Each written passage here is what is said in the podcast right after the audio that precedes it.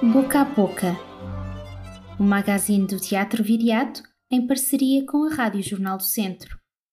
Este ano celebramos o aniversário da arte a 17 de janeiro no nosso palco, filmando as apresentações de mais de três dezenas de artistas que se deslocaram até Viseu três dias antes do previsto, assim que soubemos que íamos entrar em nova quarentena.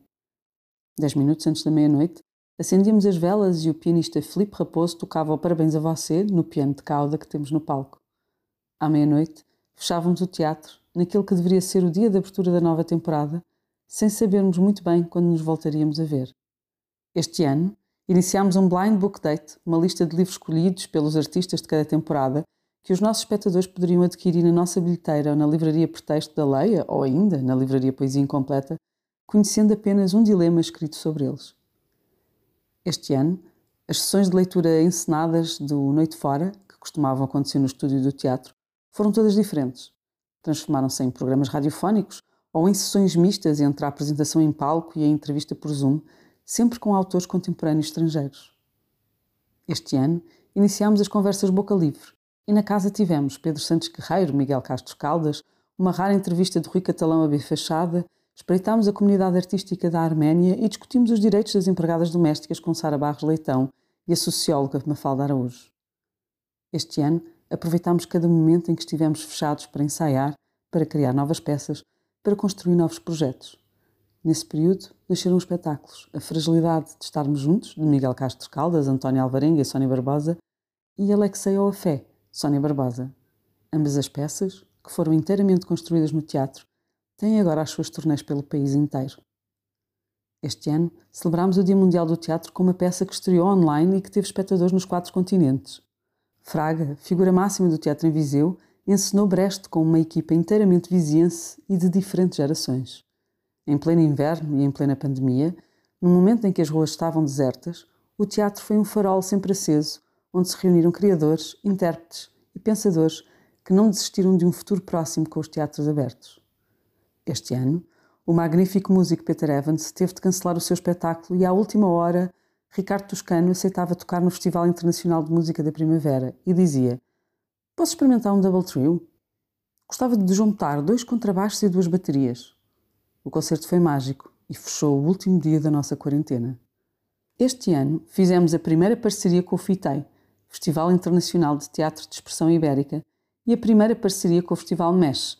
E apesar das fronteiras fechadas, fomos ao Chile e ao Brasil pela mão de várias mulheres, como Manuela Infante, Janaína Leite ou Asla Ressentida. Este ano, e 20 anos depois da sua estreia, The Show Must Go On, um dos espetáculos mais icónicos de Jerome Bell, regressou aos palcos portugueses. Tal como na sua estreia, houve quem se levantasse da plateia para ir dançar. Este ano, oferecemos duas residências artísticas a dois músicos promissores portugueses que construíram ou lançaram em Viseu os seus álbuns, Gabriel Ferrandini com Hair of the Dog e Maria Reis, em benefício da dúvida. Este ano, juntámos-nos pela primeira vez aos Jardins Efêmeros e recebemos uma residência, quatro espetáculos e uma instalação. E eu até vi um namoro a nascer nos corredores que vai, por certo, dar um concerto inesquecível para o ano. Este ano, fomos ao Fórum Viseu à procura de um parque de estacionamento para montarmos a instalação Natureza Fantasma, de Marco Martins, e acabámos por ocupar uma loja no Fórum Viseu entre o fitness e o supermercado. Meia Dose foi um lugar onde se deram os encontros mais improváveis entre artistas e públicos. Este ano, Rui Reininho reeditou connosco e com o Cineclube de Viseu o seu primeiro livro de poesia. Dino Santiago deixou a casa ir abaixo ao início da sua temporada em setembro. Este ano, dedicámos duas semanas a coletivos artísticos. A primeira aos Praga, a segunda à Companhia Dançando com a Diferença. Este ano, o Que Cena, projeto lusófono de teatro jovem, tem acontecido na sala de ensaios, online, em direto e em diferido. O autor escolhido é o Gonçalo M. Tavares e o ponto de partida são os gráficos que escreveu para o Teatro Viriato durante 2020 sobre as cidades e as coisas. Este ano lutámos contra imensos obstáculos e múltiplas intempéries, mas os artistas e os públicos ensinaram-nos uma coisa: nada se perde, tudo se transforma, e onde não se pode abrir uma porta, entraremos por uma janela. Onde não nos podemos aproximar, encontramos outras formas de viver colados uns aos outros, alimentando-nos, nutrindo-nos, com todos aqueles ingredientes que só se semeiam e só se colhem em campos onde há sempre quatro estações. Despedimos-nos deste ano dizendo até já. O próximo ano será ainda melhor.